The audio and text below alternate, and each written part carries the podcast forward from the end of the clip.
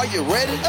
Is you ready? Ready. You say you ready. Whole squad ready. Ready. Is you ready? Are you ready? Ready. Is you ready? Hello，大家好，这里是 Rio，欢迎大家收听新一期的群英基地，一个属于亚特兰大老鹰球迷的中文播客节目。那么今天我们继续是这一个副本节目啊，那么今天来到第四座球场，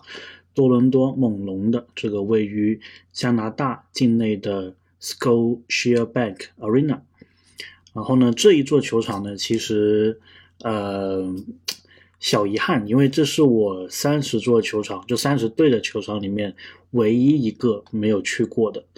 那么这个还是要说回到二零二零年，其实当时我是已经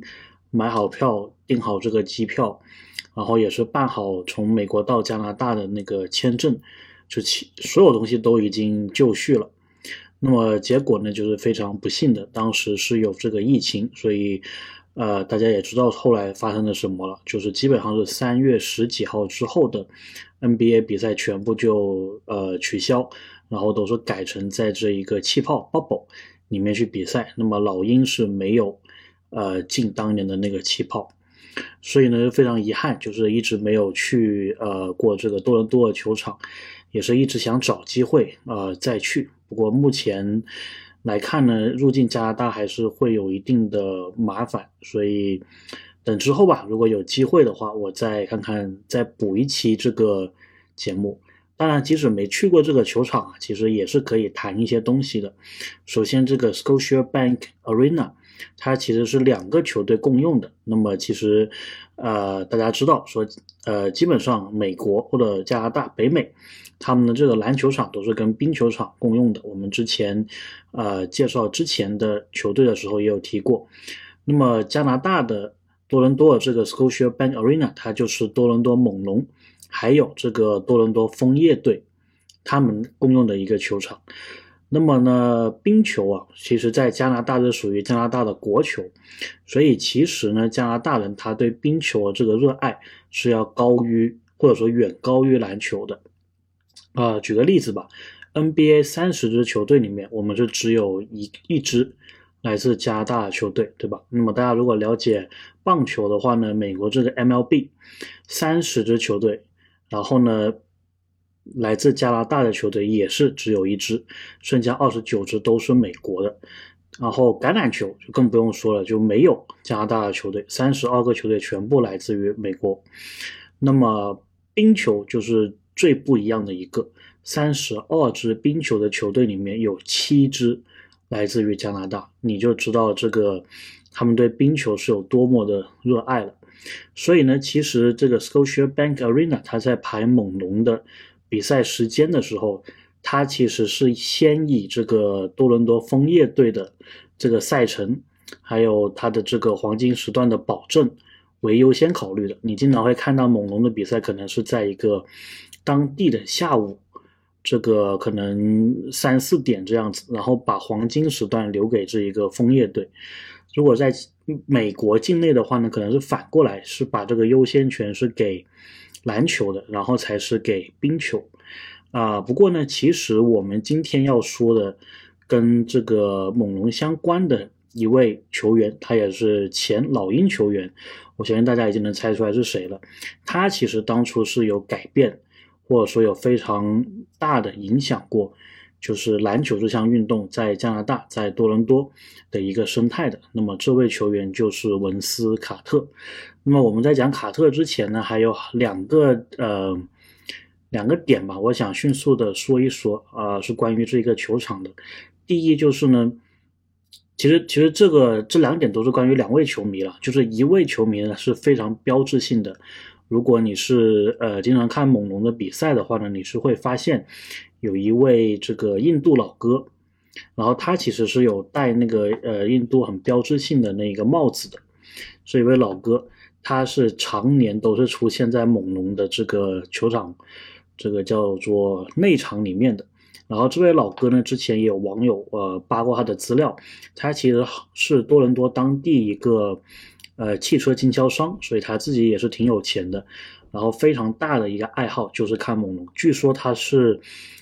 应该是卡特刚被猛龙选中的那个时候，他就一直是猛龙队的季票会员，就出现在前面了，所以是也是呃 respect 对吧？非常的尊敬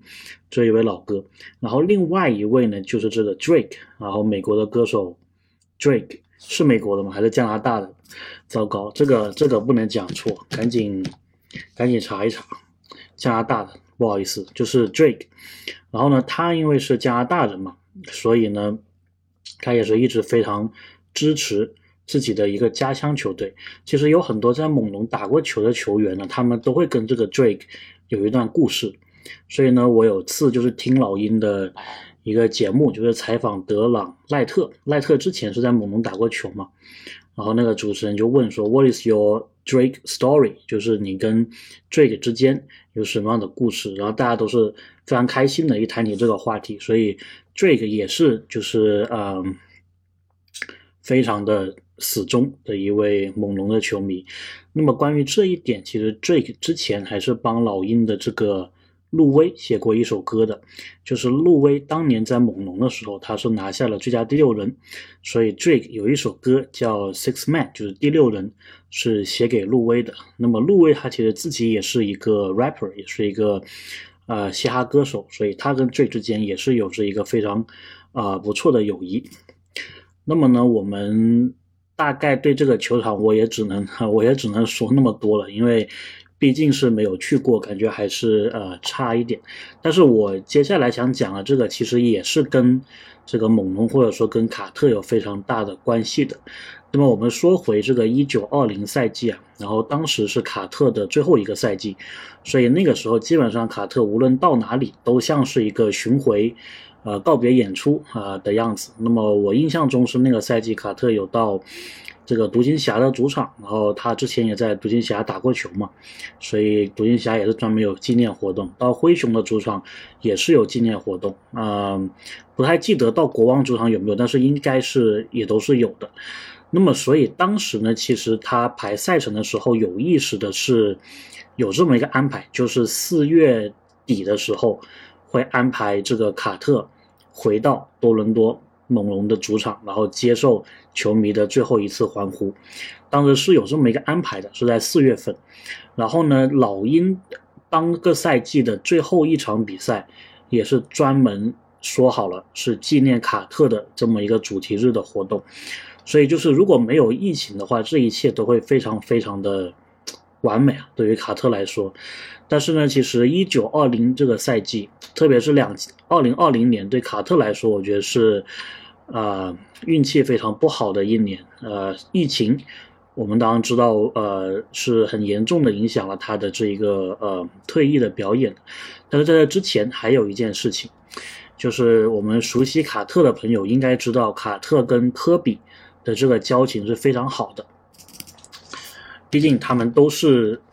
就是都是属于这个名人堂级别的球员，然后互相都是尊敬啊彼此的。那么卡特呢，他的一个生日是一月二十六号。如果大家记得这一天发生了什么的话呢，老鹰这一天是有比赛，是在晚间的时候。应该是周六还是周日晚间的时候要对阵华盛顿奇才，那么就在比赛开始前的大概三到四个小时，啊，不幸的事情发生了，是有新闻报道说科比他所乘坐的直升飞机呃意外坠机，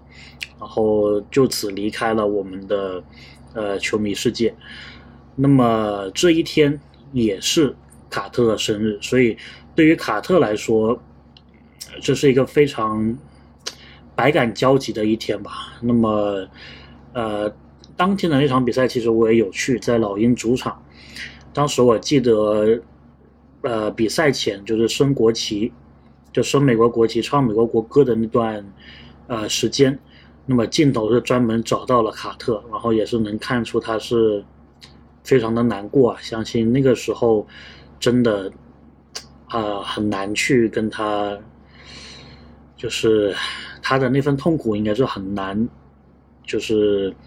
别人是很难能够体会到的，所以也是呃那个时刻也是非常的特别。那么在这之后呢，呃，卡特的生涯最后一战，当时是老鹰主场打尼克斯的比赛。那一天我的印象非常深，因为那是一个星期三。然后我这边呢，就当时我还在考虑说要不要去看这一场比赛，因为感觉工作日出去呢，好像好像比较会影响第二天的这一个工作，所以我当时也是犹豫了很久。不过最后我还是决定说啊去吧，所以我当时就去了。那么那一场比赛呢，老鹰就是打尼克斯，然后最后老鹰是输球了。但是在这个比赛过程当中呢，其实发生了一件事情，就是呃，球迷大概在第四节的时候就已经收到了通知，就说 NBA 将无限期的因为疫情，啊，把这个比赛给延期。那么，所以呢，说到这个信息之后，其实大家也都知道，这对于卡特来说意味着什么？很有可能这个就是他在，呃，NBA 的最后一场比赛了。那么当时四十二岁的卡特呢，在老鹰其实是打一个替补的角色，他已经不像呃出道时候能够经常贡献非常暴力美学的扣篮，呃，他在老鹰的后期其实更多时候就是呃投三分。然后给年轻球员指导，大概是这么一个呃定位。那么，所以那场比赛到后期，其实老鹰已经是确定，呃，赢不下来了。所以呢，主教练皮尔斯，还有包括老鹰的队友，包括对面尼克斯的球员也非常识趣，就是在比赛快结束的时候，然后就换卡特上来。当然，当时大家可能。呃，因为我在现场嘛，所以现场球迷的那个反应感觉并没有特别的热烈，就他们可能也没有意识到这个是卡特最后的呃出场的时候了，所以当时卡特换上来时，感觉大家也没没怎么掌声啊，没怎么欢呼怎么的，就是就是正常的那种欢呼，对吧？就不是属于说那种最后一次用力的欢呼，就没有没有那种感觉。那么后来卡特是上来接到特雷杨的一个传球，尼克斯也不设防。然后投进了一个三分，然后这一个三分球投进之后，特雷杨啊，他们也是跟卡特这个拥抱，然后包括尼克斯的球员在赛后也是有跟卡特就是，呃，有有谈话，所以这个也是成为卡特留给我们的最后一个呃美好的瞬间了。那么这一场比赛结束之后，卡特就打完了他在 NBA 最后一场比赛，嗯，所以啊，我当时是觉得。后来想想是非常庆幸自己当时是去了这一场比赛的，因为当时是二零二零年的三月中旬，然后 NBA 下一次允许观众进场，呃，应该就是在差不多一年之后的样子，对，所以还是非常不一样的。而且那个时候允许进场的时候也没有卡特了，所以后面的所有活动，包括猛龙为卡特举办的。呃，计划举办的这一个仪式，包括就是老鹰为卡特计划呃举办这个仪式也都取消了。那么说到这里，其实还有一段趣事啊，就是那一场比赛结束之后，其实我有在老鹰的那个球迷商店就买一些东西，然后当时也知道说这个比赛要结束了嘛，那么赛季可能也没有了，感觉这个商店也不知道什么时候才会再开门，所以我特别是在那里面待的时间呃久了一些。然后当时就是有，呃，买几件卡特的衣服，然后想着留恋嘛，然后就把这个，呃，照片商店的照片发到了虎扑上面，虎扑老鹰专区。然后呢，也后来有很多朋友就是找我啊，就是说希望我能帮他们买一些卡特的衣服。然后我也是通过呃他们，我才知道卡特的影响力有多大。啊，我现在有一个很好的一个朋友，也就当时呃这个场合认识的，他就是一个非常资深的卡特的球迷啊。那么卡特退役之后呢，他也就是一直在看老鹰的这一个比赛，成为了老鹰的球迷。嗯，我还记得当时啊，就是那个时候还有一位朋友跟我说，啊，说有没有机会以后你能帮我们。因为当时还是觉得说，可能 NBA 还会再复赛的，对吧？就是老鹰可能还是有机会去猛龙的这个客场。然后他当时就说有没有机会，呃，就是我我制作一个海报，然后我把这个发给你，然后你帮我打印出来，然后我们在猛龙的这个主场最后为卡特呐喊一下，说是谁谁谁来自中国，然后呃一直支持卡特这个样子，所以我当时也是非常感动啊，就是国内有非常庞大的这个卡特球迷的呃一个群体，因为当时我其实还，因为我看 NBA 比较晚，所以我并不知道卡特他的一个影响力有这么的大。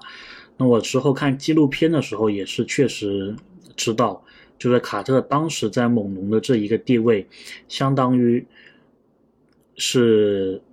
开启了加拿大人或者说多伦多人他们对篮球的一个热情，包括你看到现在的很多 NBA 出来的加拿大球员，像这个 SGA 啊，像这个贾马里穆雷，他们其实都有讲到当初卡特对他们的一个影响，所以真的是觉得啊，就是非常可惜，卡特他呃职业生涯的最后没有办法到再次回到猛龙这个主场。呃，参加专门为他准备的一个活动，也啊，我感觉确实也是 NBA 还还欠着卡特一个这一个正式的说再见的一个呃机会。